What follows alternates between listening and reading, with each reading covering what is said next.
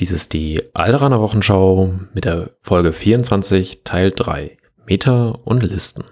Heute darf ich im Studio willkommen heißen Johannes. Hallihallo. Und Finn. Moin. Und mein Name ist Lars. Ja, wir fangen jetzt einfach mal ein bisschen an. Erzählen noch ein bisschen, was haben wir jetzt eigentlich alles für Listen und äh, Charaktere, Ausrüstung in Oldenburg gesehen.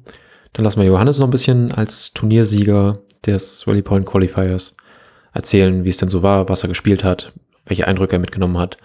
Und danach können wir noch ein bisschen weiter über Zahlen reden, wie lange gingen die Spiele, was wurden für Missionen gespielt, was wurden für Aufstellungen gespielt, was bedeutet das alles.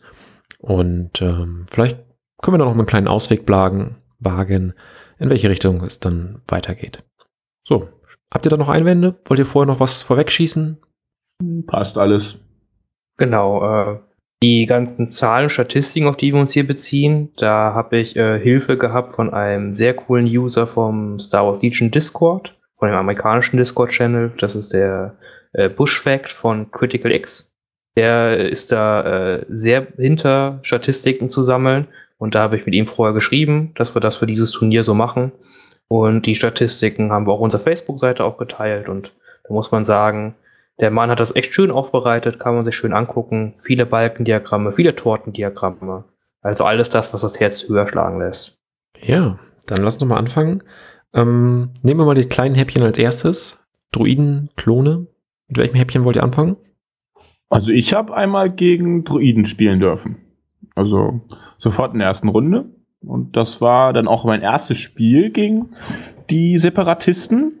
Äh, ich habe selber durfte, habe ich noch nicht die Möglichkeit, sie zu spielen. Und jetzt halt direkt auf dem Turnier. Das war gegen den Christian. Hm, der war jetzt noch relativ neu ähm, im Spiel, Legion, und hat jetzt quasi mit den Druiden angefangen.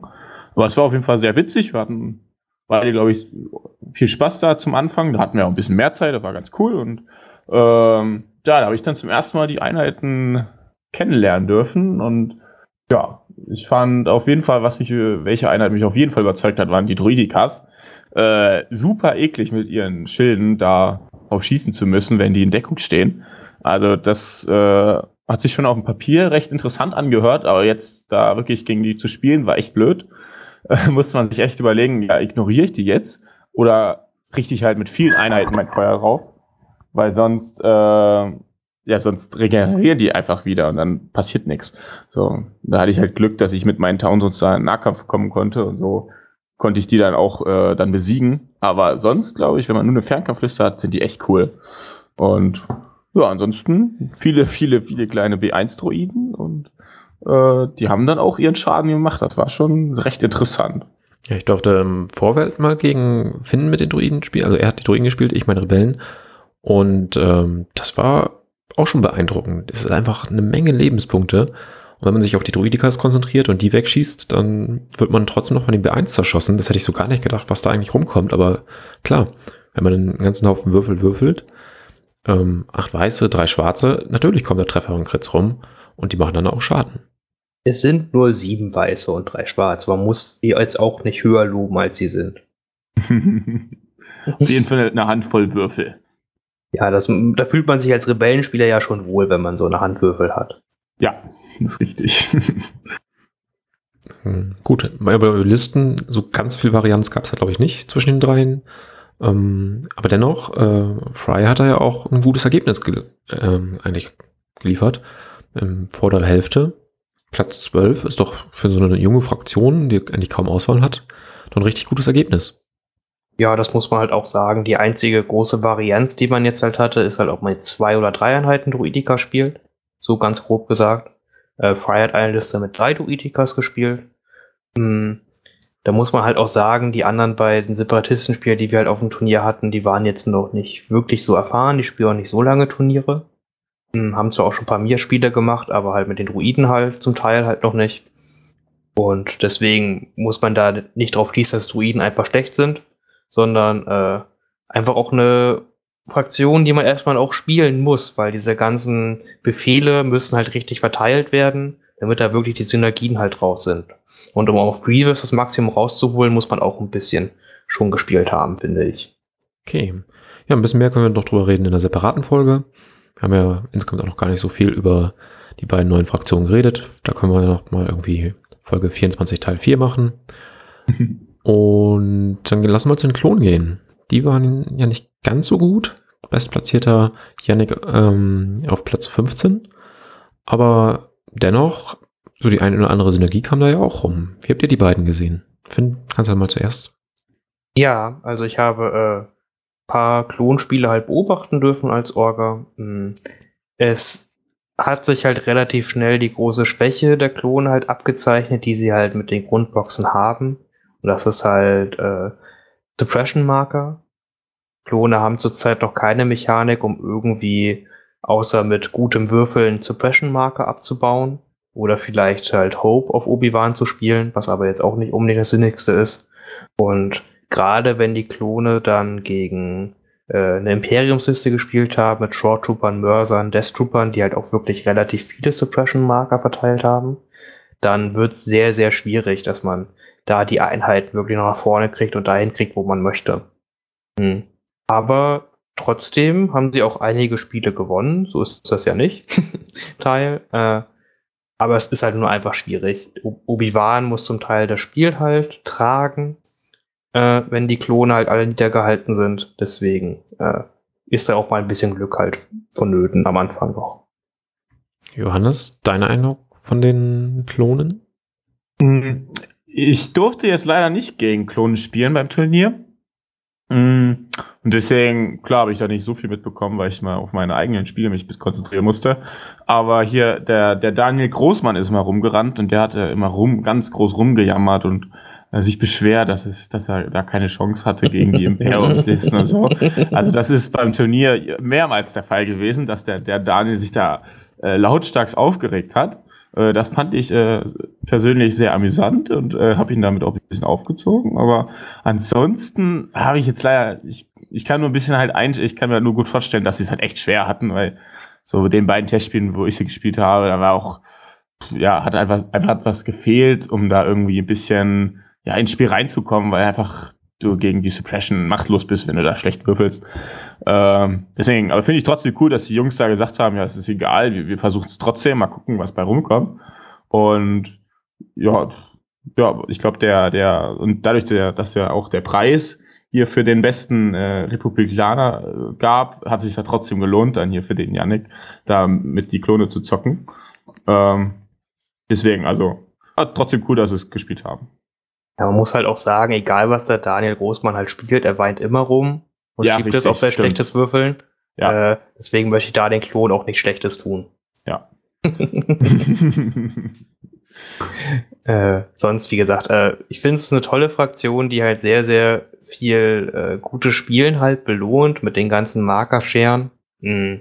Und ich denke, sobald die nächsten Sachen rauskommen, wird da auf jeden Fall einiges gehen und die Fraktion echt cool werden. Ja, also ich hatte auch vor, wenn jetzt der Rex demnächst rauskommt, dann habe ich auf jeden Fall vor, die dann in, beim nächsten Nürnberger Turnier zu spielen, um mal selber mein Glück zu versuchen. Mal gucken, was ich, was man da mitmachen kann. Ja, und kannst dann hier natürlich dann davon berichten. Sind wir schon drauf jo. gespannt. Dann lassen wir mal zur anderen weißen Rüstung gehen. Imperium. Da ist mir so aufgefallen in der Statistik, dass sie bei den Helden doch ein bisschen einseitig gewählt haben. Also wir haben sehr oft ähm, Viers bzw. Krennic, beide siebenmal vertreten in den äh, Listen des Imperiums. Dann noch fünfmal Bosk, einmal Boba Fett und ein Imperial Offizier. Und ja, die Sys leider gar nicht dabei. Ja, ich glaube, dass, äh, tja, dass der, dadurch, dass der Release von dem Operative Vader verschoben wurde, äh, ja, gab es viele, die dann einfach dann doch noch nicht auf Vader äh, gesetzt haben. Da gibt bestimmt viele, die da irgendwie mit den neuen Kommandokarten äh, Bock gehabt hätten, da irgendwie Sachen auszuprobieren. Hm, leider nicht passiert. Ähm, deswegen kann ich mir vorstellen, dass da gab es bestimmt welche, die da auch eine alternative Liste oder so abgegeben haben. Können, bin ja gleich mal erzählen. Äh, ja, aber dass auch niemand Palpatine gespielt hat, ist natürlich auch schade, weil da eigentlich ein super cooler Charakter vom, vom spielerischen her was der auch sehr belohnt wird für cleveres Spielen und coole, gutes Nutzen der, des Geländes. Ähm, aber ich denke mal, der hat es auch relativ schwer, weil dadurch, dass jetzt so viele Einheiten gibt, die da so mobil sind oder so hohe Reichweiten haben, ist es halt trotzdem immer ein Risiko, dass er einfach schon die Wunden kriegt, wenn er irgendwie auf dem Vormarsch ist oder so. Ähm, naja, mal gucken. Vielleicht, vielleicht jetzt, wenn äh, Vader irgendwann mal rauskommt, vielleicht sehen wir den dann auch häufiger, häufiger auf dem Turnier. Ja, ich hatte ja. ja vermutet, dass wir im Vorfeld, oder im Vorfeld hatte ich vermutet, dass wir viele Lichtschwerter sehen werden. Na, ohne die Operatives ist das natürlich so nicht geworden. Wir haben jetzt mit dreimal Obi-Wan, dreimal General, äh, nee, wie heißt er? Grievous. Grievous und zwei Lukes, acht Stück von 30 Spielern. Ähm, ein bisschen mehr hatte ich da schon erwartet.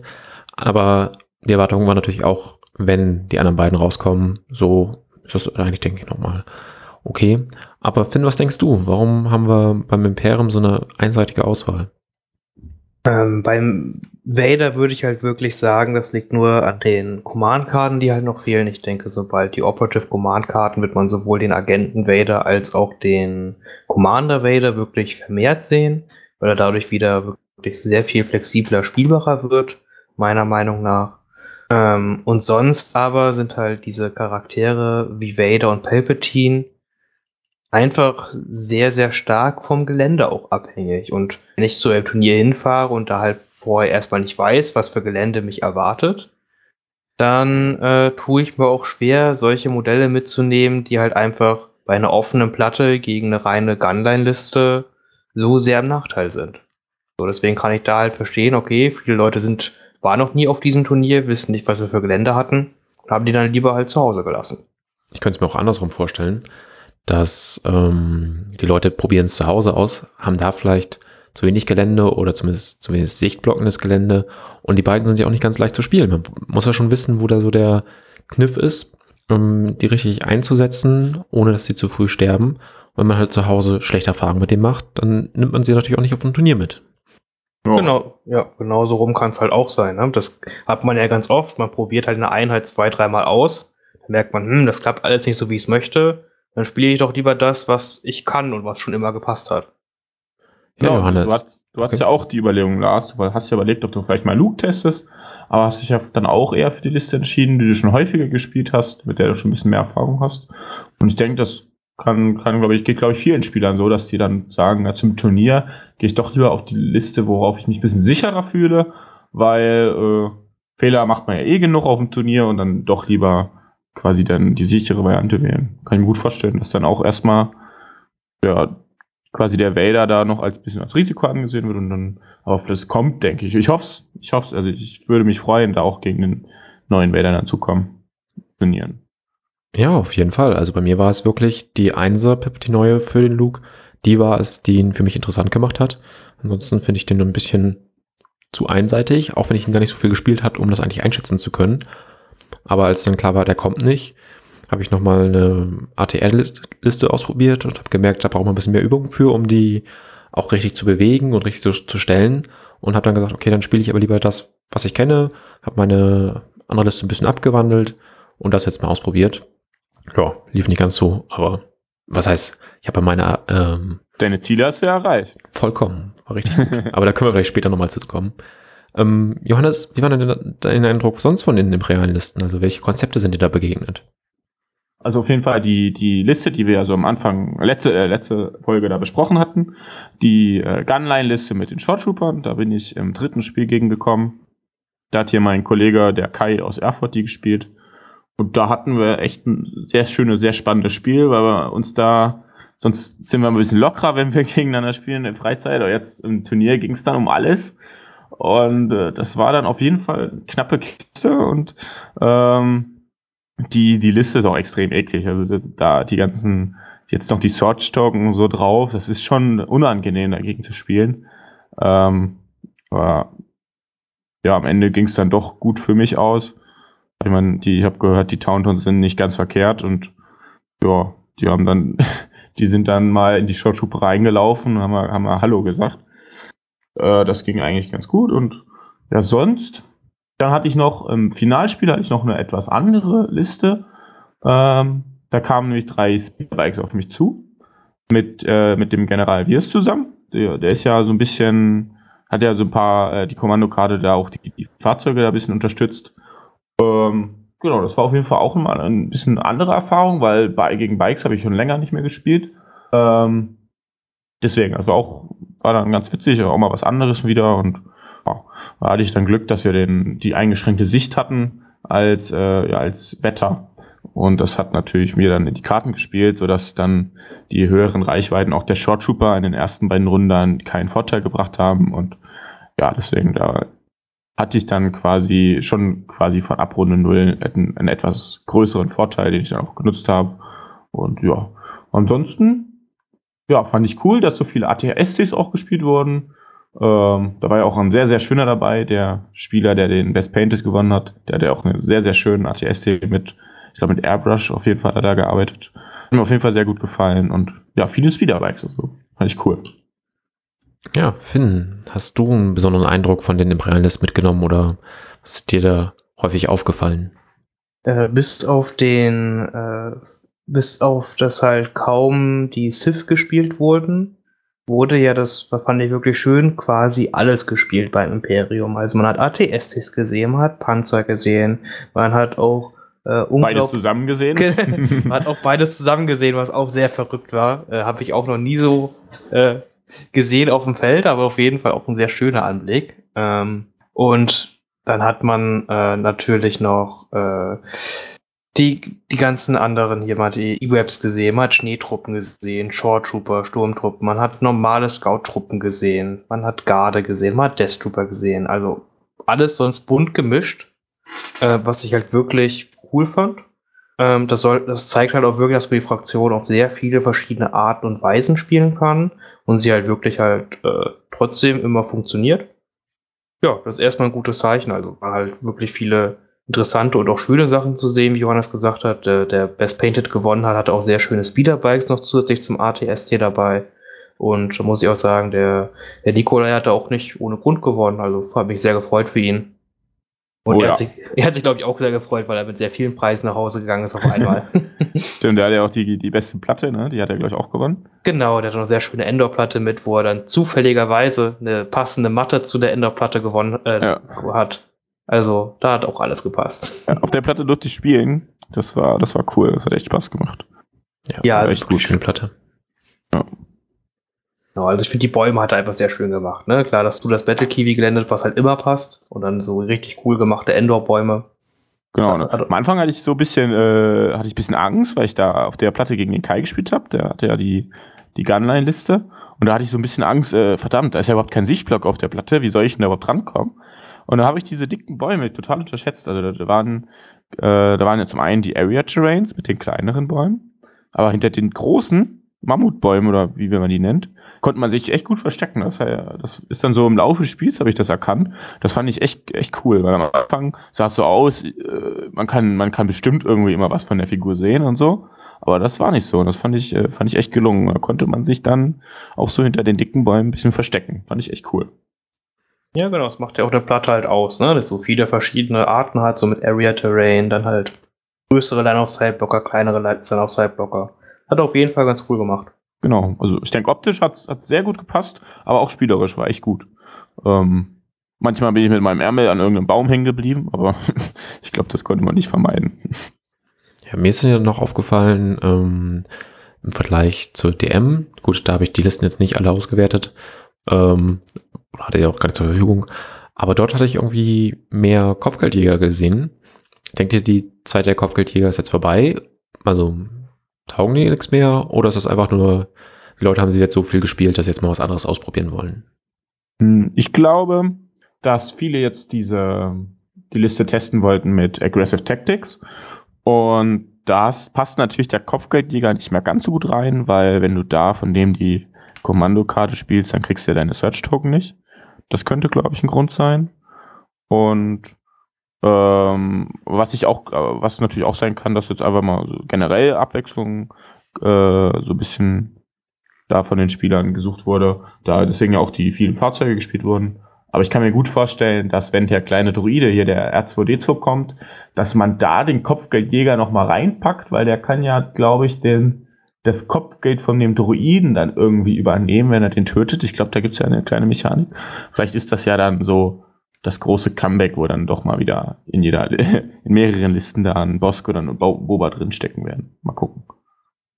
Ja, ich finde halt, äh, wie Johannes gut gesagt hat, jetzt gerade mit Aggressive Tactics ist es halt irgendwie nicht ganz so attraktiv, Kopfgeldjäger zu, mitzunehmen, die halt relativ egoistisch sind von ihren Command-Karten. Ja, die wollen ja eigentlich immer nur selber sich Befehle geben. Obwohl ich halt auch äh, lange Zeit halt auch äh, online vor allem noch meinen Boss halt immer mitgenommen habe in meiner äh, Krennic Short Trooper Liste und da halt einfach auf den Großteil seiner Command-Karten verzichtet habe. Da habe ich halt einfach nur seine Zweier-Pip mitgenommen, den Rest halt mit generischen Karten und Quenix-Karten aufgefüllt. Und das hat auch super funktioniert, das funktioniert auch weiterhin. Äh, ähnlich wird man es, denke ich, bei Boba auch haben können und da halt nur die, wahrscheinlich dann nur die Einser und äh, vielleicht die Dreier mitnehmen würde. Das geht halt schon alles, muss man sich halt nur vorher seinen Plan machen, wie man auf die Short Troopers dann halt auch die Befehle kriegen möchte. Das ist halt dann eher die Kunst daran. Okay. Ähm, jetzt im Vergleich, da war jetzt ein Boba, drei Bosk. Ähm, ist Boba schwächer als Bosk? Finn, was denkst du da? Boba ist auf keinen Fall schwächer als Bosk. Er ist einfach nur schwieriger zu spielen und einzusetzen. Und Boba äh, hat halt auch dieses Syndrom, er hat halt einen guten Save, auf den man sich manchmal leider verlassen muss. Aber wenn er einfach fünf Wunden nimmt und halt fünf Saves würfeln muss und davon keinen Save, ist er halt tot.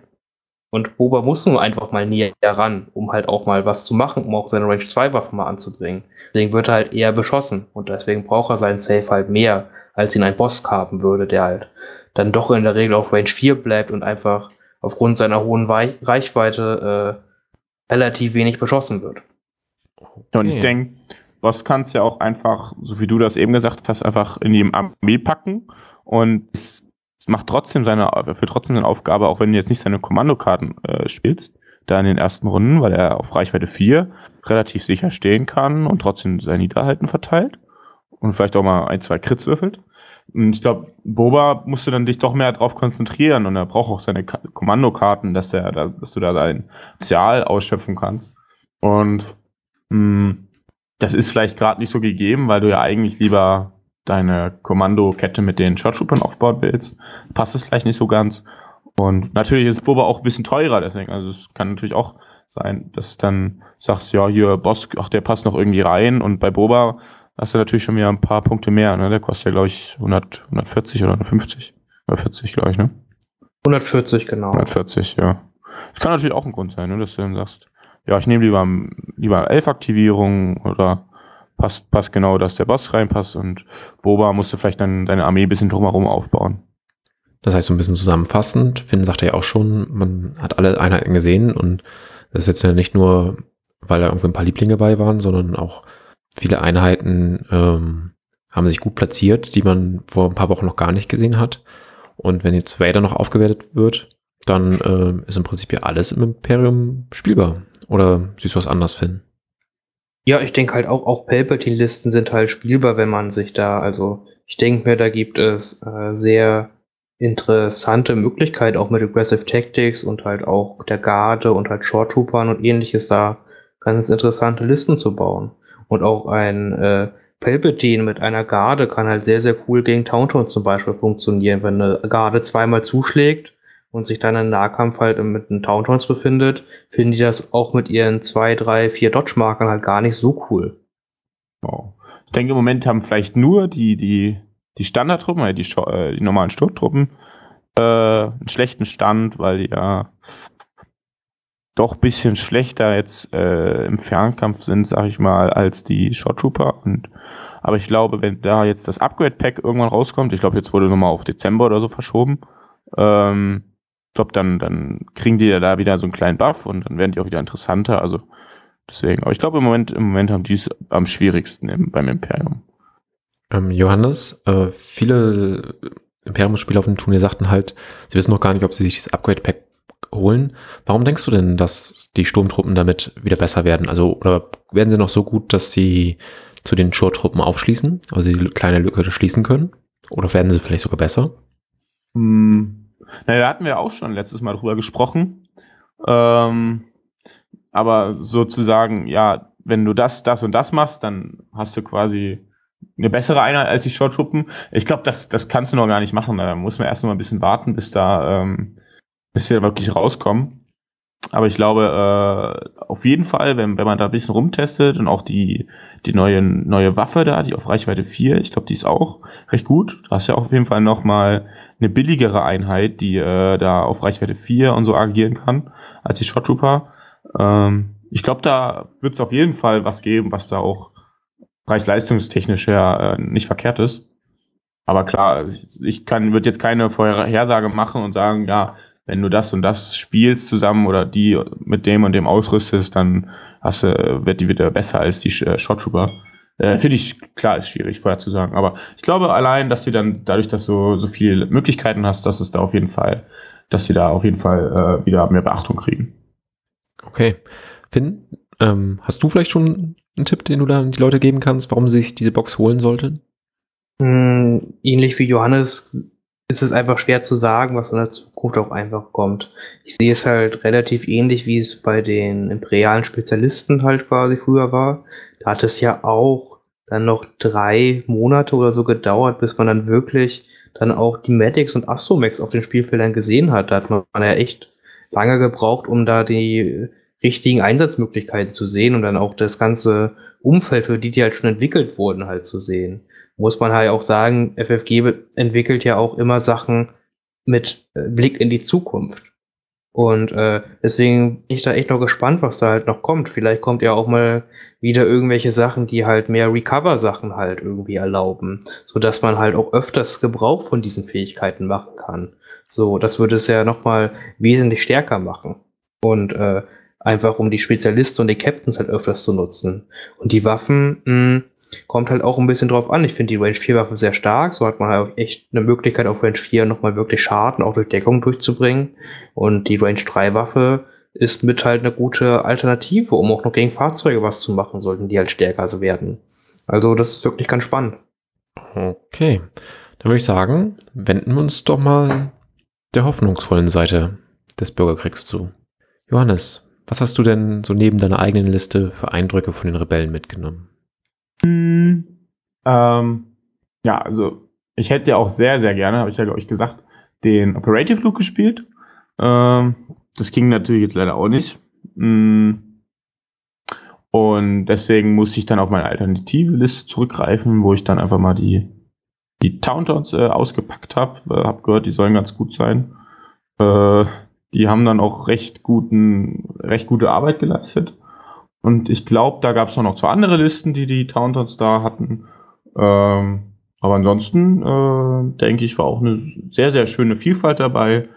Äh, Leia Organa wurde am häufigsten gespielt und das ist ja, da ist er, hat es auch einen berechtigten Stand da, ähm, ja, so, so vertreten zu sein, weil die einfach in jede Liste irgendwie reinpasst. Die ist ein recht günstiger Charakter und er kann auf jeden Fall viele mit vielen Einheiten da eine Kombination entwickeln. Vor allem ihre Kommandokarten sind ja auch in vielen Situationen sehr stark da. Die 1-Pip, äh, wo man sofort in der ersten Runde Schaden machen kann, oder die 2-Pip, wo man irgendwie Einheiten näher rankriegt, um dann vielleicht auf die, äh, die Gunline, in die in Reichweite der Gunline vom Imperium zu kommen oder irgendwie. Ähm, aber ansonsten denke, haben wir, glaube ich, alle, alle Figuren einmal gesehen, mindestens, die in den Listen. Äh, Luke war dabei, Sabine war dabei, Chewie war dabei, Jin, Jin Solo und der Officer. Ähm, deswegen, das war echt, echt ganz gut. Ähm, ich muss kurz überlegen, aber ich glaube, doch, ich habe gegen den, gegen den Mirko habe ich gespielt, der auch Townhouse hatte. Ähm, genau, das war mein einziges Spiel gegen Rebellen. Und ja, da sind dann die Towntons gegen die Towntons gelaufen. Das war recht witzig. Und ja, dann gab es ein großes Geschubse und ja, das war ganz, war ganz interessant, da mal so ein Art Mirror zu spielen. Aber sonst, ja. Sonst habe ich dann nur gegen Imperium noch gespielt, die letzten drei Spiele. Okay. Finn, dein Eindruck von den Rebellen? Ja, Lea ist natürlich allgegenwärtig in allen Rebellenlisten. Das ist sie nicht ohne Grund. Sie ist einfach mit der effizienteste Commander im ganzen Spiel. Für ihre 90 Punkte bringt sie einfach sehr viel mit. Zum einen halt sehr starke Range 2 Firepower, wenn sie halt wirklich mal reinkommt. Da kann ja echt wenig mithalten mit ihrem Sharpshooter 2 und ihren drei schwarzen Würfeln. äh, als dann halt auch die sehr starken Command-Karten. Man kann mit den Zweier-Pip ist man einfach sowohl für Town Towns als auch für den Luke Skywalker einfach ein richtig, richtig starker Support.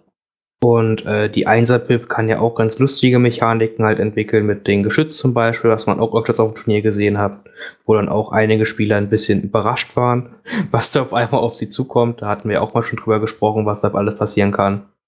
Ja, also Lea ist natürlich dabei. Wir haben uns aber halt auch wieder Sabines gesehen, die halt einfach flexibel ist und auch viele Listen halt vervollständigt, sei es halt mit Schwert oder ohne Schwert. Und äh, dann war aber auch Chewbacca dabei. Hat auch Han und Jin gesehen auf dem Turnier, was halt auch immer cool ist. Und auch sonst halt äh, viel anderen Kram. Man hat äh, viele, doch recht viele ATRTs auf dem Turnier gesehen. Man hat das FD-Geschütz, wovon ich halt mittlerweile wirklich sehr doll überzeugt bin. Auf dem Turnier ganz cool gesehen, dass es wieder Arbeit machen kann mit seiner Reichweite 5. Mhm. Und sonst dann halt äh, auch hat man auch, glaube ich, einen T47 gesehen, wo ich mich einfach gefreut habe, dieses Modell zu sehen, weil es einfach so unglaublich cool aussieht. Äh, es war, glaube ich, jetzt halt nicht ganz so effektiv äh, auf dem Turnier, aber das ist ja auch manchmal noch nebensächlich. Ja, genau. Ähm, leider keine Flottentruppen gesehen. Normalerweise halte ich immer die Flagge für die hoch, aber ich dachte, diesmal könnte es vielleicht irgendwie anders übernehmen und wurde ein wenig enttäuscht. Vielleicht muss ich sie wirklich immer als keine Visitenkarte mit einpacken oder so. Und, und keine Wookies. Stimmt, keine Wookie-Einheiten. Und auch, mhm. ähm, so wie ich es gesehen haben, an Kommandos, also große Kommandos, war ich der Einzige, der sie gespielt hat. Ich glaube, es könnte vielleicht daran liegen, dass im Moment äh, diese Rebellen gerade schwer haben, äh, was ein Thema Gunline angeht, da beim Imperium mitzuhalten und dass die eher dann versuchen, Listen zu bauen, die da eher so ein bisschen durch, durch, durch cleveres Bewegen an den Gegner rankommen und dann auch lieber auf Nahkampfeinheiten setzen. Ähm, aber ansonsten finde ich die großen Kommandos eigentlich auch eine sehr, sehr starke Einheit, weil die ja vor allem durch ihr Peers da ihre Stärke bekommen. Ähm, ja, interessant, dass die dann doch nur von dir gespielt wurden, ne? Also ich war auch sehr zufrieden mit ihnen. Also ja, Gunline, also ein Gefechte ausschießen kann man mit Imperium immer noch nicht. Das musste ich leider auch zweimal feststellen. ähm, aber ich finde dies Piers halt immer noch extrem wichtig, auf die lange Reichweite da schon mal früh anzufangen, das Imperium ein bisschen auszudünnen. Und ähm, man muss sich mit denen halt auch nicht so viel Gedanken machen um andere Strike-Teams, weil wenn das andere Strike-Team einem da einen Mann rausschießt, was die halt machen, wenn man in schwerer Deckung steht, ähm, da müsste er noch vier, drei weitere töten, bevor mein Scharfschützengewehr weg ist. Und solange kann ich halt noch schön Short Trooper und Death Trooper erschießen. Das ist eigentlich auch sehr schön. Und ich hätte jetzt mit äh, Hunter gespielt. Das hat sich tatsächlich in mehreren Spielen ausgezahlt. Ähm, gut, in einem wurde ich vielleicht ein bisschen zu gierig. Hab gesehen, oh, da ist ein Mörser, der ist verletzt. Wenn ich jetzt mit meiner Kommandoeinheit rauskomme, dann kann ich das kaputt machen. Ja, hab dann sozusagen den Mörser, der war auch kaputt. Äh, und dafür waren danach meine Kommandos kaputt. Ähm, der Tausch ist halt nicht ganz so lukrativ. It's a trap! ja, leider. Ja, ich, ich denke, die Kommandoeinheit wird aber auch eine Einheit sein, die sehr doll vom Offensive Push profitieren wird, weil die halt einfach sehr, sehr starke Würfel werfen und jeder Würfel, der halt noch durchkommt und mit Pierce dahinter, ist einfach sehr, sehr eklig für den Gegner. Hm. Deswegen, da wird man die bestimmt wieder öfters sehen, zukünftig mit dem Trainings-Upgrade. Gut, Flottentruppen, wenn es dich hilft, Lars, deine Einheiten wurden auf Video auch wieder als Flottentruppen be äh, bezeichnet. Also waren sie so halb da. Stimmt. Meine Flottentruppen-Veteran. Genau. also immerhin. Mm, und Wookies finde ich halt auch, ähm, das ist halt wieder dieses Problem, was wir, glaube ich, mal, äh, was wir am Anfang ja schon besprochen hatten. Wookies wurden früher, glaube ich, vor den Spielern alle ausprobiert. Und dann hat man gemerkt, oh, sie sterben ja dann irgendwie doch ganz schnell und sie machen, wenn man sie einfach in den Nahkampf blind schmeißt, dann sterben sie und dann machen sie gar nicht so viel Schaden. Dann von vielen Spielern halt wieder zur Seite getan. Mhm. Obwohl ich zurzeit denke, dass man eine relativ starke Towntown-Wookie-Kombination halt machen kann, weil die Towntowns ja doch relativ oft so ein, zwei Mitglieder in einem Trupp halt übrig lassen, nachdem die da reingecharged sind.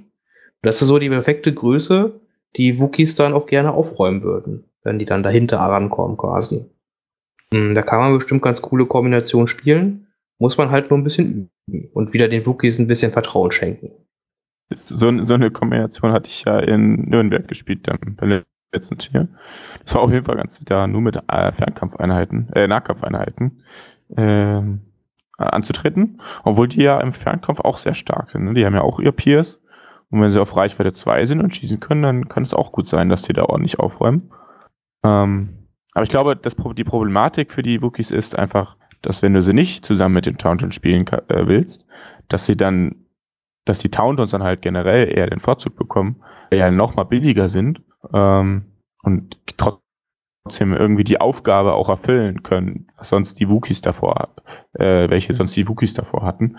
Und ich glaube, deswegen haben es die vielleicht gerade bisschen schwierig. Ähm, aber ansonsten, also ich habe die sehr, sehr gerne gespielt äh, früher. Auch zusammen mit der, mit Leia zusammen, wo ich sie dann nochmal mit der zwei Pip nach vorne schieben konnte, so dass ich dann vielleicht in äh, Nahkampf äh, reinchargen kann und so. Aber ja, mal gucken, vielleicht kommt das ja mal wieder zurück. Wer weiß.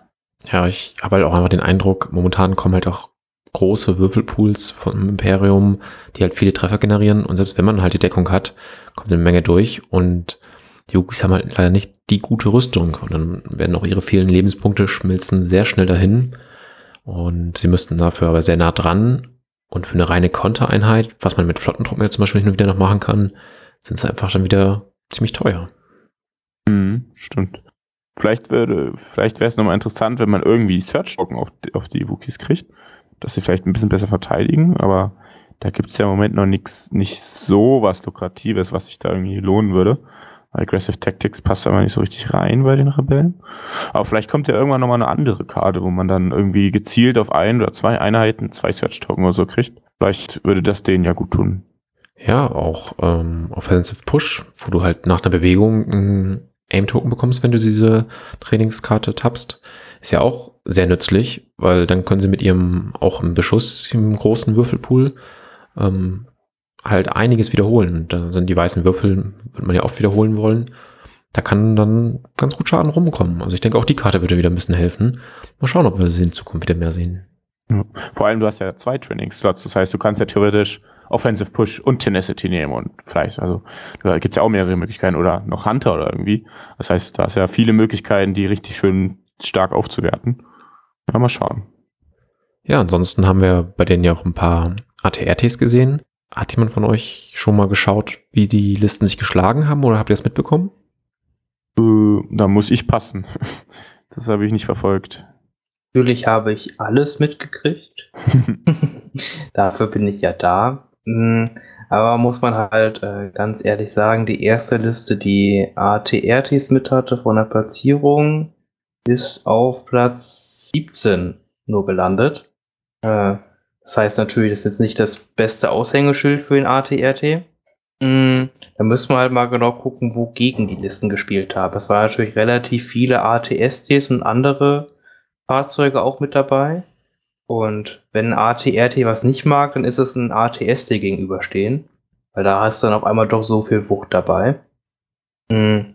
Denn sonst kann ich mir schon vorstellen, dass ATRT-Listen mit ein paar Astromax halt schon ein ganz guter Konter sind gegen zum einen Taunt-Listen oder klassische Gunline-Listen, wie das Imperium haben kann. Also das müsste man noch vielleicht noch mal näher verfolgen. Also ich würde es auf jeden Fall ausprobieren als Rebell. Ja, also ich habe in meinem zweiten Spiel gegen eine Liste mit zwei ATRTs gespielt. Die hatten beide Laserkanonen, keine Astromex dabei. Und ähm, da war es einfach so, dass ich mich anfangs sehr von denen versteckt habe, dass sie jetzt gar nicht auf Reichweite gegen mich schießen können. Und habe halt in der Mitte so ein bisschen die Marker bedroht. Und dann ist halt Laserkanone gegen meine vielen Einheiten. Ich hatte ja ähm, sieben, fünf Mann-Trupps dabei. Ähm, das sind halt dann, dann doch nur drei Würfel. Das waren auch oft drei Treffer. Dann bleibt eine 1, 2 im Gelände hängen. Schaffe ich vielleicht noch einen Rüstungswurf. Ja, und dann sind die auf einmal gar nicht so bedrohlich. Einen konnte ich sogar noch, noch ähm, kaputt schießen. Das ähm, lief dann einigermaßen ganz gut. Aber ich habe seit diesem Wochenende drei ATRTs muss mich jetzt nur unterscheiden, möchte ich als nächstes ATS spielen, aber ich glaube, das wird's schon. Also reizt mich momentan mehr, sogar noch mehr als ähm, meine neue dritte Einheit Kommandos zu spielen. Das ist auch auf jeden Fall nochmal ein Plan, drei große Einheiten Kommandos zu spielen. Aber erstmal so ein bisschen Fahrzeuge trainieren. Das braucht auch eine gewisse Übung, nehme ich an, oder hatte ich auch festgestellt in dem einen Spiel. Und ähm, die werden mit roter Kanonen und dann vielleicht auch mit dem Link Targeting Array, dieser neuen Comps ähm, Ausrüstungskarte. Wenn sie einen Befehl bekommen, kriegen sie einen gleichen Zielmarker und können dann entweder nochmal zielen, also zwei Zielmarker und schießen oder sich bewegen und schießen mit dem Marker. Und dann kommt bei dir auch einiges rum. Also dieses Search to Crit ist ja auch immer sehr beliebt. Ja, ich denke auch, wenn dann irgendwann R2D2 kommt, der ist ja nun der beste Mechaniker, den die Rebellen dann haben können, wird das auch nochmal ATRTs einen ganz guten Boost halt mitgeben, auf einmal zwei Lebenspunkte heilen kann, mit einmal reparieren. Also da kann man auf jeden Fall gespannt sein. Da musst du nur aufpassen, dass dir der, der gegnerische ATS dir deine ATRT nicht mit einem Schuss kaputt macht. Sonst kannst du nicht mehr reparieren. Ja, da muss man einfach nur besser würfeln. ja, also mir ist es leider schon ein paar Mal passiert als ATRT-Spieler. Deswegen mussten die dann auch erstmal wieder zur Seite gestellt werden. Ein so trauriges, traumatisches Erlebnis. Ja. ah, sehr gut. Ja, äh, aber sonst hat man ja auch, äh, wenn man einmal sich die Tabelle halt anguckt, Cross-Faction-mäßig. Rebellen King Imperium haben quasi 19 Mal gegeneinander gespielt auf dem Turnier.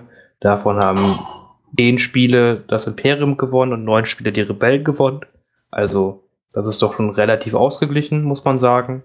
Hm, deswegen würde ich da jetzt von dieser Statistik her auf jeden Fall jetzt keiner Fraktion einen wirklichen Vorteil einräumen. Das spricht ja erstmal auf fürs Spiel. Ähm, da kommt insbesondere hinzu, ich alleine habe dreimal gegen das Imperium verloren. Also mache ich davon einen großen Anteil aus anscheinend. Ich habe dreimal gegen Imperium gewonnen, also passt das. Danke, Johannes. Du hältst unsere Fahne hoch. Ich hab dich. Was mich ein bisschen wundert, ähm, die geringe Anzahl an äh, Scharfschützen-Teams bei den Rebellen. Also ich persönlich habe so das Gefühl, ich brauche gerade das Piers dringend, um gegen diese ganzen roten Würfel zurechtzukommen. Und wenn ich jetzt diese Statistik richtig lese, dann steht da, über alle Rebellenspieler waren nur sieben Teams dabei. Eins davon hatte ich, dann bleiben noch sechs für den Rest. Das kommt mir irgendwie wenig vor. Finn, wie siehst du das? Hm, man muss halt sagen, viele Spieler haben halt probiert, dadurch, dass sie halt Tautons gespielt haben oder viele Fahrzeuge gespielt haben, so einfach das äh, zu umgehen, dass man halt keine Sniper-Teams halt mehr braucht, weil man einfach dadurch mehr Punkte frei hat, in diese anderen Einheiten zu stecken, die halt viel Schaden machen sollen. Das Pierce ist auf jeden Fall stark und wichtig und ich finde auch Sniper-Teams mit ihren jetzt Reichweite 5 immer noch sehr gut und äh, auch haben auf jeden Fall ihre Daseinsberechtigung, aber viele Spieler denken sich halt jetzt, ja, jetzt haben die nur noch Reichweite 5, da stecke ich das doch lieber in coole Einheit, auf die ich mehr Bock habe, so wie ATRTs oder andere Fahrzeuge oder halt Towntowns. So, das habe ich so beobachtet. Also wenn ja. Towntowns dann Pierce hätten, dann würde ich die auch spielen. Bitte nicht. Wenn Towntowns etwas nicht brauchen, dann ist es Pierce. Pierce 3. ja, das, das wäre fair. Ja. Ich will, nee, generell finde ich es auch interessant, weil wir haben ja, wir haben vor allem, wenn man es vergleicht mit dem, äh, mit der Imperialen-Seite, da haben wir ja 21 Teams. Äh, ist das natürlich ein Riesenunterschied, weil ich glaube, davor war es schon so, dass sich das in, in der Waage gehalten hat, dass wir gleich viele Teams auf beiden Seiten gesehen haben. Aber ich glaube auch, also so, so meine, meine Empfindung ist jetzt, nachdem die geändert wurden, oh, total gut, eigentlich, dass jetzt weniger gespielt werden, da muss ich sie jetzt auch nicht mitnehmen und da kann ich quasi eine andere Liste bauen. Vorher war man immer so ein bisschen gezwungen, ja, weiß nicht, da war irgendwie automatisch, ich packe meine äh, Core, äh, Kerneinheit, also meine, meine Helden rein und dann erstmal drei Sniper und fülle dann mit dem Rest auf. Und keine Ahnung, jetzt ist irgendwie so eine ganz andere Herangehensweise und äh, ja, jetzt auf jeden Fall bietet das jetzt wieder Optionen für mehr, mehr äh, Variabilität in den Listen. Also ich finde es auf jeden Fall gut. Also ich, ich brauche die Sniper nicht unbedingt in meiner Liste, obwohl sie natürlich trotzdem noch sehr stark sind. Ja, da stimme ich dir auf jeden Fall zu. Also ich finde es auch schön, dass das auf keinen Fall mehr Pflicht sind. Und das wollte ich damit auch nicht sagen, dass jetzt immer noch alle Listen dreimal Sniper brauchen. Ich habe nur das Gefühl, dass man dieses Pierce so ein bisschen braucht, um gegen die Rüstung halt zurechtzukommen.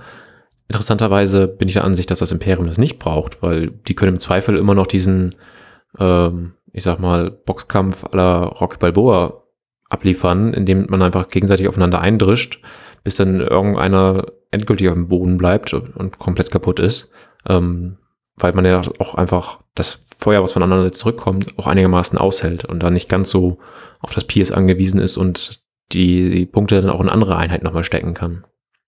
Ich glaube, es könnte auch da, also klar, du hast natürlich recht, aber ich glaube, ähm, Sniper werden auf der Imperium-Seite dennoch gerne gespielt, weil du da insgesamt mehr, äh, äh, also mehr Einheiten auf diesem Spezialisten-Slot hast, ne? Durch die, durch die Death Trooper und dann, jetzt hatten wir auch so ein paar Royal Guards. Ähm, und ich glaube, das ist quasi einfach so, dann hast du die, die, deine, ich weiß nicht, wie man das jetzt so be beschreiben soll, du hast eine bessere Aktivierungskontrolle, wenn du halt mehrere Spezialisten-Einheiten drin hast. Äh, weil du oft ja die, der Death Trooper zusammen mit Krennic hast, ne? Und da hast du dann gerne, glaube ich, irgendwie eine zweite oder eine dritte Einheit, die den gleichen Slot hat. Ähm, und bei den Rebellen ist es, gibt, glaube ich, auch sehr, sehr viele Listen, wo einfach gar keine Spezialisten dabei sind. Und da würden auch die Spezialisten Strike-Teams da so ein bisschen die Aktivierungskontrolle durcheinander wirbeln. Vielleicht könnte es ja damit zusammen. Ich weiß nicht, wie, wie ihr darüber denkt. Ich denke halt einfach, die imperialen Sniper-Teams unterstützen dieses klassische Gundyne-Spiel, was halt viele Imperiumslisten einfach noch tun mit Viers und Krennic unterstützt das einfach halt sehr gut. Äh, deswegen passen die da einfach äh, vom Spielstil halt sehr rein. Mhm. Bei den Rebellen, die setzen halt jetzt mittlerweile, weil sie diesen Gunfight nicht mehr so gut führen können, ihre Punkte halt in Sachen rein, wo sie einen anders Vorteil kriegen können. Mit schnellen Einheiten, die dann in Nahkampf kommen oder mit Fahrzeug oder ähnliches. Das, da setzen sie halt eher ihren Fokus dann rein, weil sie dieses, dieses normalen äh, Feuerkampf, ne, mit wir stehen in, unser, in schwerer Deckung, ihr steht in schwerer Deckung, den verlieren die normalen Re Rebellentruppen gegen Short Trooper zurzeit halt einfach. Hm, gut, das ergibt Sinn. Auf der anderen Seite haben die Rebellen sich immer noch sehr, sehr stark auf ihre Z6-Trupps verloren, äh, verloren, verlassen, mit denen sie aber diesen Kampf ja immer noch verlieren. Also wir haben ja, was sind das, 29 Rebellentrupps? Gut, ich weiß jetzt nicht, wie viele von davon Z6, müssen wir gleich nochmal nachgucken, äh, sind. Aber 22. die bringen okay, 21. Bringen ja auch nicht in diesem Gefecht viel weiter. Also ich muss sagen, ich bin den Z6 jetzt wieder etwas positiver gegenüber aufgeschlossen. Ich habe die ja viele Monate gemieden, weil ich immer enttäuscht wurde. Aber hier haben sie dann zweimal außergewöhnlich gute Würfe gehabt und auch sonst immer ihre drei Treffer gemacht. Hm, aber ist halt doof, wenn du rauskommst, machst drei, vier Treffer beim Gegner, bleiben ein, zwei in Deckung hängen, den Rest rüstet er oder stirbt vielleicht einer und danach kann sich die Einheit vom Feld nehmen.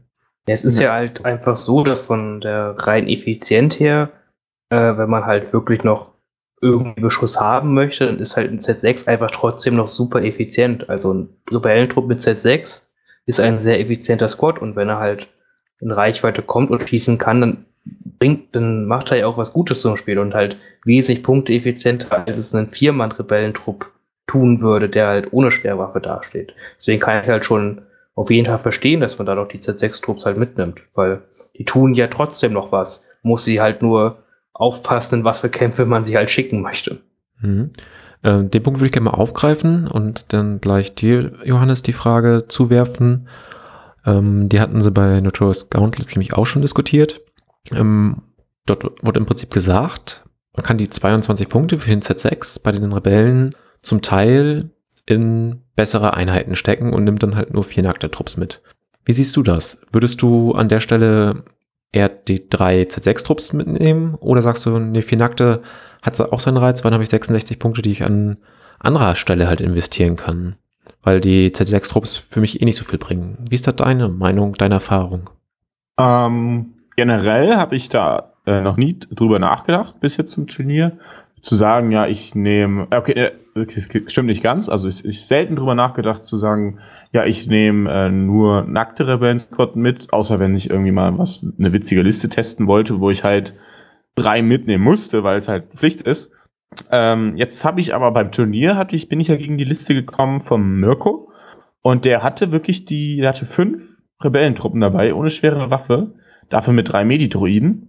Und der hat die halt wirklich äh, sehr gut eingesetzt, einfach äh, um die Missionsziele damit äh, zu einzunehmen. Und die Medis halt, um die anderen Einheit, sein Duke und seine Towns irgendwie zu heilen und ein bisschen zu unterstützen. Und das hat mir an sich sehr, sehr gut gefallen, dieses Konzept, dass du sagst, ähm, Tja, ich gehe halt komplett auf Nahkampfeinheiten und meine anderen Units, die sind dafür da, während, äh, auf, sich auf das Missionsziel zu konzentrieren, während meine Kerneinheiten die Gegner irgendwie ein bisschen ablenken. Und ähm, da habe ich jetzt auf jeden Fall auch äh, Gefallen dran gefunden. Ich denke, das werde ich auf jeden Fall mal testen. Ähm, verkehrt finde ich es auf jeden Fall nicht, da quasi zu sagen, ähm, tja, die sind halt nicht zum Schießen da, sondern die machen halt ihr Niederhalten. Vielleicht machen sie mal einen Crit und sonst holen sie mir halt die Punkte im Spiel. Finn, wie, wir hatten ja da schon mal zu zweit drüber geredet und du hast gerade eben auch schon ein bisschen angedeutet. Wie siehst du das? Haben die ähm, Viermann-Trupps ohne schwere Waffe, von mir ist auch mit Medidruide, Astromech, sonstigen Ausrüstungen, durchaus ähm, eine Berechtigung und kann man in gewissen Fällen drüber nachdenken? Auf jeden Fall. Also es gibt wirklich jetzt immer mehr Konzepte, finde ich halt auch. Da reicht es einfach, drei nackte Rebellentrupps mitzunehmen und dann die Punkte in andere Sachen zu stecken. Gerade die, wir sprechen halt einfach gerade viel drüber, die Towntowns sind da ein Beispiel, wo es auf jeden Fall möglich ist, äh, drei Towntowns mitzunehmen, dann halt drei normale Rebellentruppen, drei Sniper, Lea und dann noch ein Operative oder was ähnliches. Und da hat man eine verdammt starke, runde Liste, die halt dann auch extrem viel Ärger beim Gegner macht, halt trotzdem. Hm. Und da braucht man halt die schwere Waffe halt einfach nicht, weil die Rebellentruppen der Job halt ist, die Missionsziele zu machen und halt oder mal ein Suppression irgendwo zu verteilen. Mehr sollen sie halt in dem Fall gar nicht tun. Ähm, in anderen Listendesigns aber, wo halt nicht diese äh, Nahkampf-Punch-Power ist, wie bei den Taunton-Reitern, da würde ich halt trotzdem noch äh, diese Range 3 Feuerunterstützung haben wollen. Ich finde es jetzt auch bald ganz interessant, vielleicht ist es bald auch zukünftig besser, äh, die Range 4 Waffe mitzunehmen, sodass man die Rebellentruppen auf Reichweite 4 halt hält und dort halt einfach dann den Schaden macht. Halt einfach gar nicht auf Reichweite 3 halt groß gehen, sondern ebenfalls auch probieren, über Reichweite 4 mit den Critical mal einzelne Schüsse durch Deckung zu machen und dann erst im späten Verlauf auf Reichweite 3 zu gehen und dann wirklich zu agieren. Also, das ist vielleicht auch ganz spannend, aber ich sehe auf jeden Fall Einsatzmöglichkeiten dafür.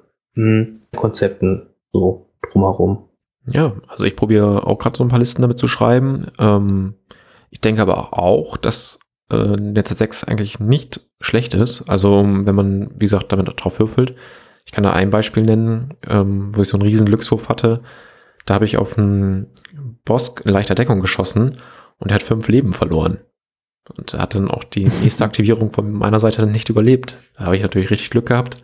Aber sowas kann halt einmal passieren. Auf der anderen Seite, ähm, ja, gibt es halt dann auch einfach Möglichkeiten, man kann jetzt ihnen mit einer Aktivierung anderen Einheiten einen Name-Token geben mit einem kleinen Ausrüstung, wenn sie die Fernlaser kriegen. Und ich finde es, glaube ich, fast besser, dass die dann einem Luke einen Aim-Token geben, als statt selber zu schießen auf irgendeine Einheit in schwerer Deckung. Wie gesagt, meistens sind es ja eh nur drei, vier Treffer, wovon dann ein bisschen was gerüstet wird. Aber wenn der Luke ankommt und sagt, hallo, äh, ich möchte noch mal ein paar meiner schwarzen Würfel wiederholen, dann ähm, ist das ja wieder eine ganz andere Klatsche. Und ich habe ja auch bereits äh, in einigen Turnieren halt eine Einheit nur mit Medidruiden gespielt. Da hatte ich gelegentlich mal eine Aktivierung über, weil es da diese Karte auch noch nicht gab. Ich denke, das würde durchaus gut harmonieren. Oder auch halt nur mit dem Astromech, da ist die Einheit ja immer noch sehr günstig. Gut. Ich hätte ansonsten keine Fragen und Punkte mehr zu den Rebellen. Wollt ihr was noch zu denen erzählen? Nö. Wir nee. endlich mal einen Operative Look haben. Verständlich. Aber du kannst ja. doch erstmal erzählen von deiner Liste und wie es so ein bisschen für dich lief insgesamt. Ja, habe ich schon ein bisschen angedeutet. Ich habe die Towntowns gespielt ähm, als meine Ersatzliste. Ähm, genau, angeführt von Leia. Hm, die wurde ja die, die, der Anführer, der am häufigsten gespielt wurde. Da war ich also auch dabei. Und unterstützt von Chewbacca, ähm, der jetzt ein bisschen billiger geworden ist beim Update. Und das hat mir an sich sehr gut gefallen, weil ich Chewie auch schon sehr davor sehr, sehr gut äh, fand. Und genau, aufgefüllt habe ich dann noch mit zwei Veteraneinheiten, zwei Mark II Blastern und eine Einheit C6, sodass ich auf zehn Aktivierungen gekommen bin, was glaube ich recht solide ist. Und ja, an sich das Konzept war schon so darauf ausgerichtet, äh, meine Towntons möglichst gut zu unterstützen, dass die äh, relativ startfrei auch in den Nahkampf kommen oder auf jeden Fall schadfrei äh, schießen können und da auch versuchen, da die Suppression oder so abzuwenden. Ich hatte dann äh, auf Layer noch Strict Orders drauf, dass quasi, wenn meine Tauntons einen Befehl haben, dass ich da immer noch die Möglichkeit habe, Niederhalten wegzulegen, dass wenn ich gegen eine Suppressive-Einheit komme oder so, oder gegen, gegen eine PAMS-Liste, dass ich da keine, dass ich da nicht so eine hohe Gefahr habe, eine Aktion zu verlieren. Und genau, Chewie war dann da, um in der ersten Runde oder in der ersten und der zweiten Runde dann noch die normalen Treffer auf sich zu nehmen, falls die Townsons beschossen werden und noch keine Dodge-Marken haben. Genau, und, das, und die restlichen Einheiten waren halt einfach so ein bisschen, die schiebe ich hinterher und die unterstützen dann und gehen aufs Missionsziel. Hm. Ich denke, an sich hat es sehr gut funktioniert. Ähm, aber manchmal hatte ich auch so das Gefühl, ähm, dass meine anderen Einheiten, also die bei Terran und das Z6, dass sie irgendwie gar nichts gemacht haben, weil die einfach oft dann irgendwie gar nicht rangekommen sind oder so. Da ich mir, hätte ich mir auch gedacht, hm, eigentlich hättest du jetzt ja gar keine schwere Waffe drauf gebraucht, sondern hättest vielleicht noch mal irgendwie was anderes mitnehmen können, Medi oder so. Ähm, fand ich sehr interessant, so die, diese Erfahrung. Aber an sich denke ich, dass ich da eine runde Liste zusammengebaut habe und funktioniert hat, hat sie auf jeden Fall sehr gut. Ja. Aber beim nächsten Mal wird auf jeden Fall wieder was anderes gespielt.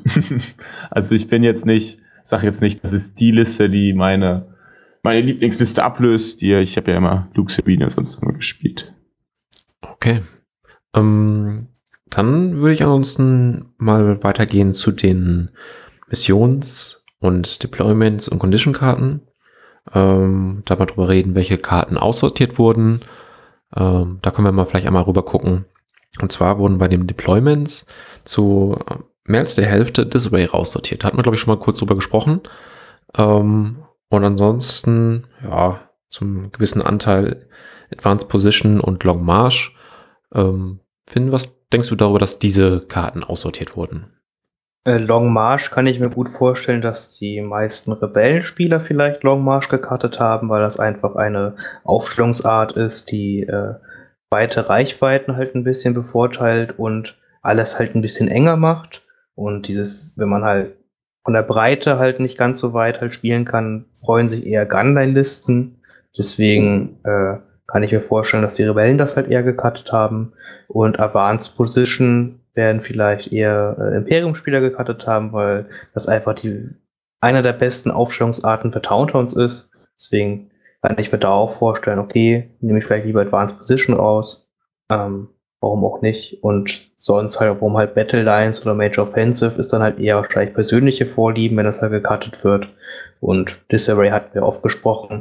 Da haben die meisten Spieler einfach oft gar keine Lust drauf, an dauernd um den Tisch rumzulaufen. Man weiß vorher auch vorm nicht, wie viel Platz man halt hat, dass man die ganze Zeit drei Tische rumlaufen muss, nur auf die andere Seite zu kommen. Äh, deswegen kann man da schon verstehen, warum man da Disarray mal cuttet. Jo, Johannes, dann mal zu den Conditions. Da haben wir zu einem ganz großen Anteil die eingeschränkte Sicht und zu einem großen Teil die Minenfelder aussortiert. Kannst du dir erklären, wie das oder warum das passiert ist? Ich denke, Limited Visibility, also eingeschränkte Sicht, oder der Sandsturm, wie ich ihn immer nenne, äh, wird, glaube ich, von jeder Gunline wird das äh, ja gecuttet, weil das einfach deinen Vorteil mit der höheren Reichweite einfach dir wegnimmt. Und äh, vor allem dann gegen die Nahkämpfer halt, hast einen riesen Nachteil, wenn die halt in den ersten beiden Runden auf dich zulaufen können und du die einfach nicht beschießen kannst. Und auf der anderen Seite wird, glaube ich, das Minenfeld von den ganzen Nahkampflisten gebannt, weil du, äh, weil du derjenige bist, der auf den Gegner zurennt und dadurch quasi gezwungen bist, durch die Minen durchzulaufen. Ich glaube, das sieht man, da sieht man recht gut, dass äh, welche Fraktion oder welche, welche Listentyp welche Karte gebannt hat. Und ja, die anderen drei Karten, die halten sich da ja, die sind ja so ein, ein ganz kleiner Anteil. Äh, das wahrscheinlich auch eher so, weiß nicht, persönlich, persönliche Vorlieben, die dann rauszunehmen. Aber die beiden großen äh, Anteile, ne, einmal haben wir da 44 Prozent und einmal 37 Prozent oder 38 Prozent. Ich glaube, da kann man recht gut erkennen, welche, welcher Listentyp da welche Karte rausgenommen hat. Ja, kann ich auch komplett verstehen. Also Minenfelder mag ich gar nicht. Finde es irgendwie nicht so schön, wenn der Tisch schon anfängt, meine Modelle kaputt zu machen und äh, diese Mühe noch nicht mal dem Gegner überlassen wird. Ähm, die eingeschränkte Sicht, ja, äh, verstehe ich natürlich, wenn ich viele Reichweiten vier Waffen habe und da eigentlich schon einen Vorteil als Imperium gegen andere Fraktionen habe, dann möchte ich diesen natürlich auch behalten und nicht abgeben.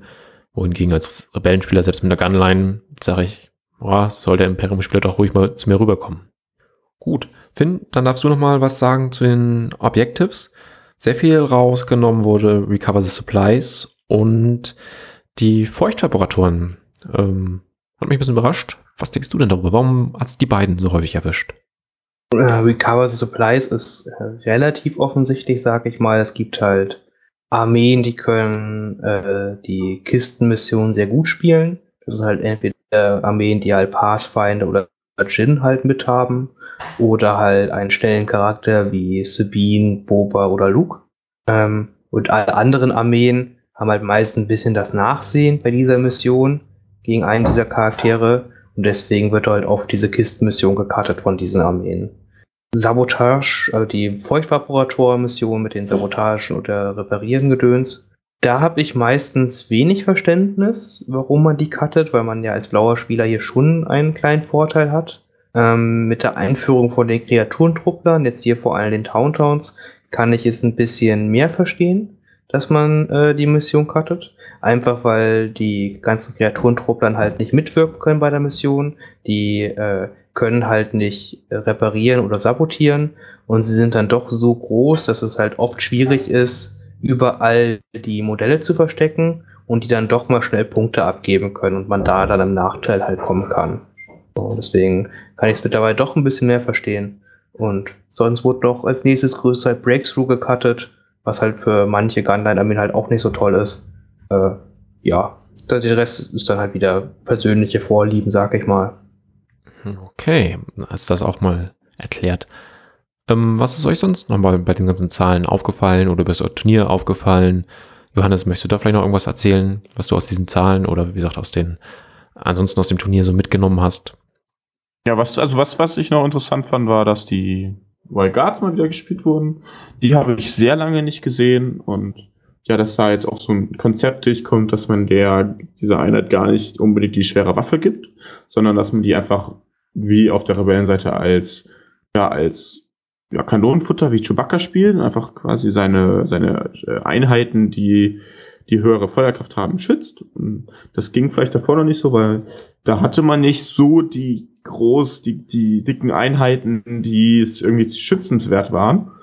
Und jetzt dadurch, dass du da die, die Shottrooper hast, kann man da, glaube ich, auf jeden Fall mal da drüber nachdenken, da einen Guard sich, äh, einen Guard da zu, mitzunehmen, der sich dann davor wirft oder halt auch um die Mörser am Leben zu halten, ne? dass man da äh, vielleicht ab und zu mal die Wunde dann auf die Guards nimmt, dass die halt äh, überleben und nicht auf dem Rüstungswurf oder so abhängig ist und dann seine Aktivierung noch beibehält. Das fand ich sehr interessant und ja, ansonsten äh, ja, 34 mal Rack Intel. Beliebteste Ausrüstungskarte. Ja, ja. Weekend Intel ist ja auch einfach günstig und es gibt ja viele Leute, die sagen, ich weiß gar nicht, was ich machen soll, wenn ich blauer Spieler bin oder als roter Spieler gewinne ich viel häufiger ähm, und machen damit halt eben schnell noch die Liste voll. Ja. Ja, äh, wie man auch sieht hier, rot gegen blau, kann man auch die Statistik sagen. 40 Mal hat der, rot, hat der blaue Spieler gewonnen, 33 Mal der rote Spieler. Äh, ist also ganz interessant, jetzt kein klarer Vorteil für den blauen Spieler, wenn man so möchte. Die Statistik ich aber noch ganz wichtig finde, wo wir noch mal das vielleicht ganz kurz anschneiden können, auch wenn die Folge jetzt schon wieder ein bisschen länger ist, ist, wie viele Runden im Durchschnitt gespielt wurden. Das sind wir nämlich bei 4,33 Runden.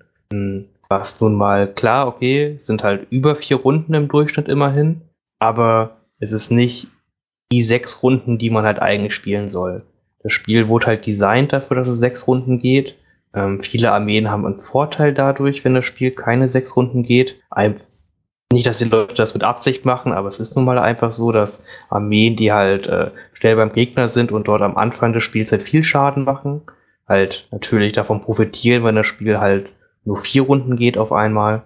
Und mh, hm, ja, und deswegen ist es halt eigentlich schon immer wünschenswert, wenn ein Spiel über die vollen sechs Runden geht. Und da muss man sich halt fragen, woran liegt es, dass die Spieler halt nicht rechts nicht ihre sechs Runden schaffen? Hat man zu wenig Zeit auf dem Turnier? Lassen sich die Spieler dann doch irgendwie zu viel Zeit, weil es einfach in Anführungszeichen um nichts geht, sondern einfach ein bisschen halt, bisschen halt quatschen möchte, ein bisschen Spaß haben möchte, was ja auch vollkommen okay ist. Hm, oder wie kommt das halt zusammen? Und was ist dann die Konsequenz daraus? Lässt man so laufen, man Schachuhren ein, macht man die Rundenzeiten länger? Äh, Da ist das, das wird sich, denke ich, 2020 dann nochmal ein bisschen rauskristallisieren. Kurze Frage. Du hattest ja auf dem Zettel, auf dem Statistikzettel, den wir mal ausfüllen mussten, äh, die Möglichkeit gegeben, da anzukreuzen, ob der Gegner aufgegeben hat. Hast du das bei der Statistik jetzt hier beachtet?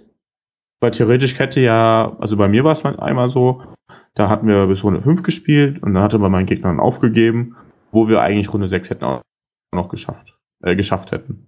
Äh, ja, das ist äh, richtig. Das ist in der Statistik so nicht berücksichtigt, leider. Äh, aber das war jetzt auch ein verschwindend geringer Anteil. Das könnte man, wird man so ein bisschen hochziehen. Das war jetzt von den Spielen, die in Runde 4 und 3 halt waren, waren es halt nur vier, fünf Spiele, die halt im Endeffekt durch, nur durch Aufgabe früher beendet wurden. Okay, na gut. Also ich ja. Muss, ich muss sagen, ich bin ja bin auch ein Faktor für die Statistik. Also ich habe meine Spiele meistens auch nur bis Runde 4 geschafft. Außer dann das eine, was wirklich bis, bis Runde 6 gespielt hätte werden können. Ähm, naja, ich bin halt auch ein Spieler, der sehr gerne auch mal länger nachdenkt, vor allem auch am Anfang, was die Aufstellungszone, Aufstellungsphase betrifft und Runde 0. Und das kann sich bei, bei meinen Spielen zieht sich das immer gern mal. Ähm, da muss ich auf jeden Fall noch dran arbeiten, weil du hast natürlich recht, für, dass es eigentlich ja hier ein Spiel ist, was über sechs Runden gespielt werden soll und nicht nur vier. Und das ist dann natürlich so ein bisschen vom, ja, ich weiß nicht, äh, Balancing oder so natürlich nicht ganz passt. Ne? Und ähm, ja, also ich, ich habe in der Freizeit manchmal schon mit Schacho gespielt, dass ich mir einfach versuche anzutrainieren, ein bisschen schneller zu werden, was denke ich eigentlich nicht verkehrt ist. So, bei meinen Spielen war es dann so, dass, ähm, wenn ich mich nicht ganz täusche, vier von fünf Spielen nee, Entschuldigung, ich war bei drei Spielen, ähm, wurde das Spiel in Runde 5 beendet, weil halt eine Seite aufgegeben hat. Ähm, die anderen beiden sind meines Wissens in Runde 6 gelaufen, wenn ich mich jetzt nicht äh, täusche, waren aber vorher auch schon recht deutlich. Und äh, das war ja mein Ziel auch für dieses Turnier, die, Turnier äh, die Spiele zu Ende zu spielen. Es war auch nur eins, wo wir dann am Ende wirklich auf die Uhr gucken mussten. Und selbst das, äh, da war ich an einem Punkt vorher schon, wo ich gesagt habe, ah, könnte ich eigentlich auch aufgeben und dann nur gesagt, ja, ich probiere es vielleicht dann doch nochmal. Ja. Aber ich denke oder ich hätte ein viel besseres Gefühl, wenn man zweieinhalb Stunden spielen würde. Ähm, und dann trotzdem noch mit, äh, so wie Vinny auch gemacht hat, dann wird halt die Runde, die angefangen wurde, zu Ende gespielt. Nochmal zehn Minuten drauf, die im Prinzip dann aus der, von der eigenen Pause abgezogen wird. Ähm, das wäre denke ich, vielleicht insgesamt besser. Und ich finde zweieinhalb Stunden für ein Tabletop-Spiel auch noch nicht so schlimm. Ich bin ja auch drei, dreieinhalb von 40k gewohnt. Und ähm, bei War Machine hat halt jeder Spieler 60 Minuten auf der Uhr.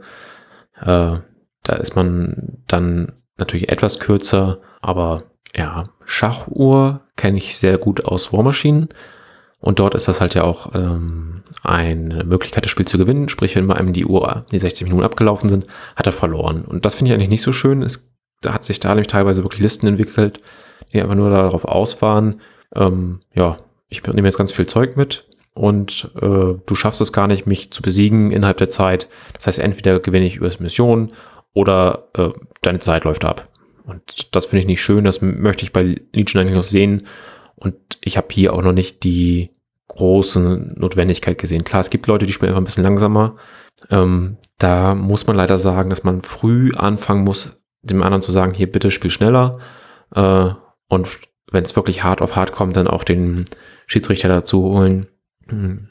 Aber ich sehe jetzt zumindest insgesamt noch keine Tendenz, dass das notwendig ist. Dann lieber hinten raus nochmal eine Viertelstunde mehr. Finden, wie ist denn deine Meinung dazu? Prinzipiell würde ich halt äh, auch einfach gerne Spiele zweieinhalb Stunden laufen lassen. Ich habe ja auch probiert, immer mehr Zeit zu lassen, als jetzt die normalen zwei Stunden, die halt angeschlagen sind für ein Spiel.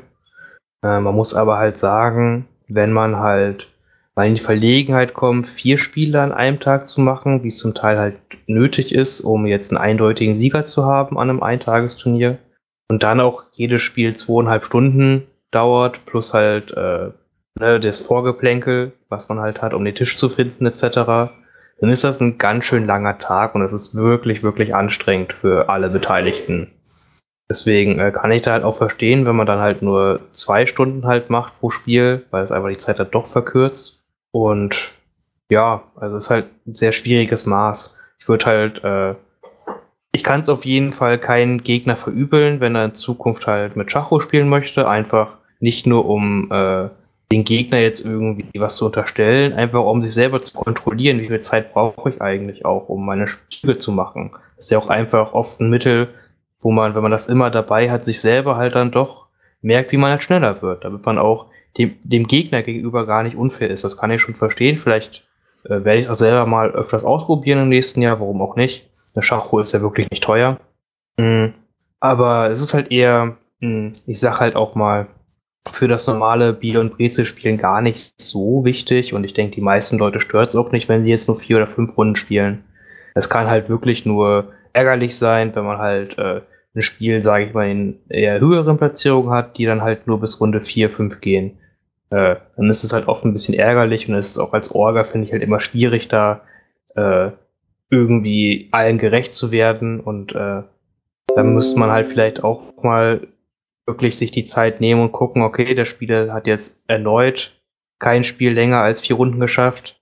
Dann muss man wohl ihn halt ermahnen und auch möglichst mal eine Sanktion halt geben irgendwann, wenn es ein Turnier ist, um, was halt was geht, wie nächstes Jahr die deutschen Meisterschaften zum Beispiel. Da sollte sich der Judge da halt nicht zu schade sein, da vielleicht irgendwann mal was zu machen.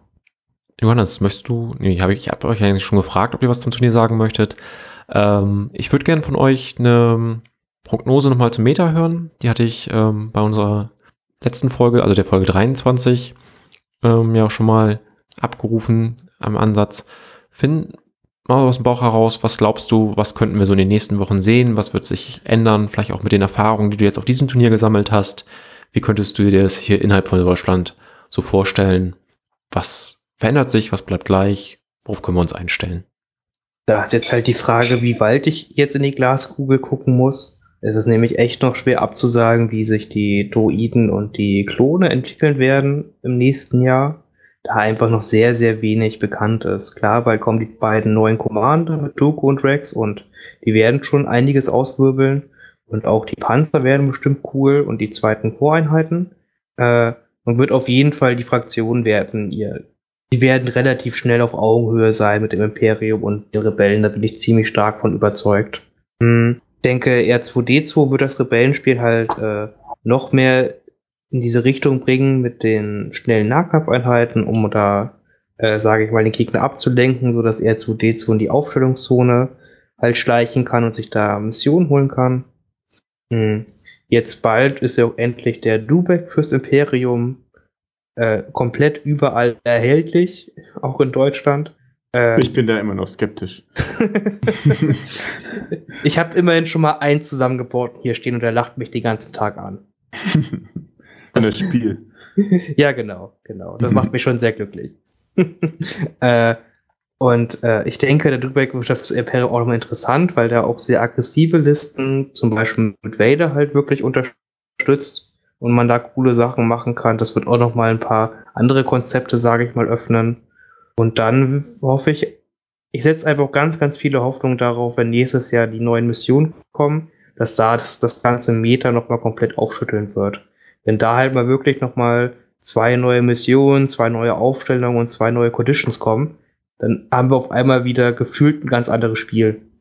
Ja, vielleicht auch mal wieder ein paar ähm, Missionen, bei denen man sich halt nicht bis Runde 5 hinten reinstellen kann und dann sagt, ja, ich gewinne das Spiel jetzt immer noch, sondern in dem man vorher schon ein bisschen beweglicher sein muss ähm, und in der trotzdem keine Towntowns punkten können. Das wäre jetzt so gerade mein insgesamter mhm. Wunsch. Lass uns einfach eine Mission einführen, die sagt, Towntowns haben verloren. Uh, Kann ich mitleben. Die, die Taunton-Listen mit 20 Bit. das klingt fair. ah, nee, ach, es wird auch spannend. Ich kann ich es doch noch gar nicht absehen, was für Missionen und alles da halt noch kommen sollen, mögen. Das kann ja echt was ganz Wildes werden. Ja. Hm denke aber, es wird auf jeden Fall was kommen, was Fahrzeuge halt noch mal ein bisschen mehr in den Fokus halt rückt, weil die ja noch ein bisschen unterrepräsentativ sind. So.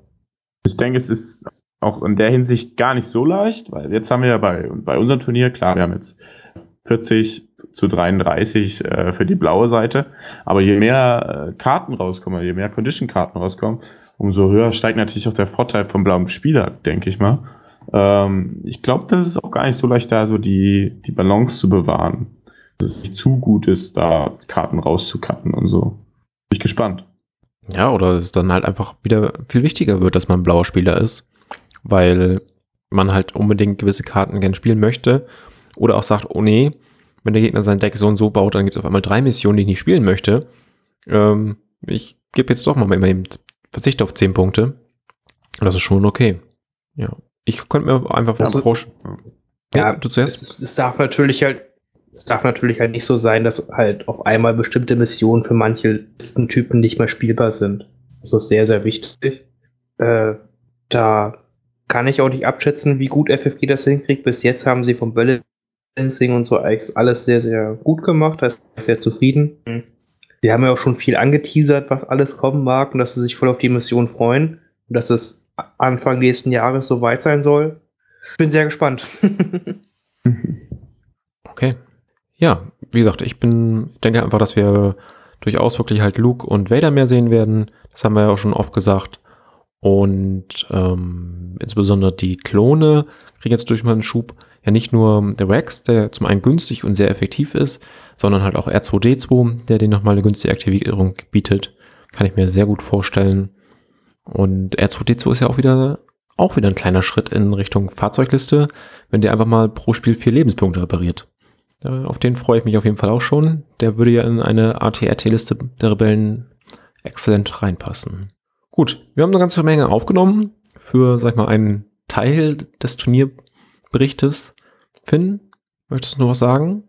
Äh, ich möchte noch einmal kurz von Johannes, weil ich noch nicht dazu hatte, äh, ein kurzes Fazit zum Turnier halt wäre noch ganz nett für mich als Kritik, dass es auch mal, äh, ich auch noch mal gehört habe was er besser machen würde, was wie er alles empfunden hat, groß, äh, dass wir es auch noch mal von der Sicht vom Turniersieger aus noch mal quasi hören, was er gut, schlecht fand und so weiter.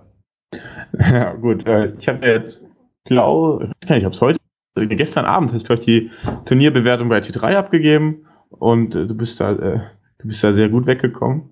Ähm, oh, ich hatte schon Angst. äh, also mir hat mir hat sehr, sehr gut gefallen. Es war jetzt auch äh, das erste Turnier mit den beiden neuen Fraktionen. Das heißt, ja, viele Abwechslungen, äh, was natürlich wieder total genial war, dass alle Spieler da gute Laune mitgebracht haben. Ja, die hatten, wir hatten wirklich die, ganz wenig Listen, die nicht angemalt waren. Es hat quasi an sich so die ganze Atmosphäre war super. Äh, auch die Location, die du da ausgesucht hast, fand ich genial, weil ich bin ja ein Spieler, der sich da immer, der beim Spielen immer sitzen muss, sonst kann ich mich nicht richtig konzentrieren und verliere den Überblick. Das war auch sehr gut, dass ich da genügend Platz für mich hatte. Und was natürlich äh, ganz besonders war, war, dass dieser riesige Preispool, den du da irgendwie organisiert gekriegt hast, das war natürlich genial. auch die, die Preise, die du da den Spielern gegeben hast, die nicht in die Top 4 gekommen sind, ne? Bester Republikaner, bester Separatist und das war, das war sehr, sehr genial, fand ich, dass jeder hat irgendwas gekriegt und ich glaube, das motiviert auf jeden Fall die Spieler da zu sagen, ja, ich, ich fahre wieder zum Turnier und ich habe Bock und ich meine, ich habe ja jetzt, bin ja auch nicht mit leeren Händen nach Hause gegangen. Ich habe ja zum einen die, das Grundspiel gekriegt von, von den Clone Wars, von, was ja von Taschengeld Deep gesponsert wurde. Ähm, da auch ein großes Dankeschön. Und was, was ich auch sehr, sehr genial fand, ist dieser Pokal, den ich da gekriegt habe. Also ich weiß nicht, ob es Pokal ist, auf jeden Fall diese, diese Glasplatte, dieses massive Stück Glas mit dem Rebellenkommander drauf das äh, hat auf jeden Fall einen guten Platz hier in meinem Zimmer sich gesichert. Und ja, an sich finde ich, äh, alles hast das finde ich saugut organisiert. Hast auch sehr, sehr viel Werbung gemacht, auch wenn dann am Ende noch mal ein paar Spiele abgesprungen sind, aber an sich fand ich es sehr, sehr gelungen. Ich komme auf jeden Fall wieder. Ist ja im März, glaube ich, ne? In dem Februar, glaube ich, nächstes Jahr ist das nächste. Also ich glaube, da werden sich auf jeden Fall wieder ein paar Erfurter zusammenfinden, die da dich besuchen kommen. Und ich freue mich immer sehr auf euch. auf, die, auf die verrückten Erfurter. Nee, was hast du in der Gruppe geschrieben? Irgendwelche behinderten Erfurter waren da. Ich, ich, ich, ich, sowas werde ich, habe ich natürlich nicht gesagt. Das ist alles. Äh ja, ich war Fahrer, meine. Also die ganzen Kollegen haben immer geantwortet. alles, alles Lügenpresse, würde ich erstmal sagen. Äh, nee, äh, Ach, es ist halt schön, dass die Legion-Community so gut vernetzt ist, muss man ja echt sagen. Man kennt ja aus gefühlt jeden Eck von Deutschland, kennt man ja halt mittlerweile äh, die Turnierspieler. Ich hoffe, es wächst auch weiter so nächstes Jahr, dass man halt noch mehr Communities halt mit reinkriegt und sich kennenlernt und dass man gegenseitig zu Turnieren fährt. Das würde ich mir echt wünschen. Äh, Aber wenn ich mir jetzt so bei T3 halt angucke, was da jetzt schon alles wieder für Turniere halt drin sind, freue ich mich richtig, richtig drauf, 2020. Ja, ist ja auch dann endlich mal ein größeres Turnier in Erfurt. Also da sind ja auch alle herzlich eingeladen. ne? Wir liegen ja in der Mitte, da kann an sich jeder hinkommen. Ähm, noch sind äh, Plätze frei. Das ist ja dann im Februar. Ja, dann würde ich sagen, das waren eigentlich schon gute Schlusswörter. Wir freuen uns auf 2020, insbesondere auf den ersten, zweiten. Und ich wünsche nochmal einen schönen Tag, schönen Abend, guten Morgen. Jo. Adieu. Gut, bis zum nächsten Mal. Tschüss.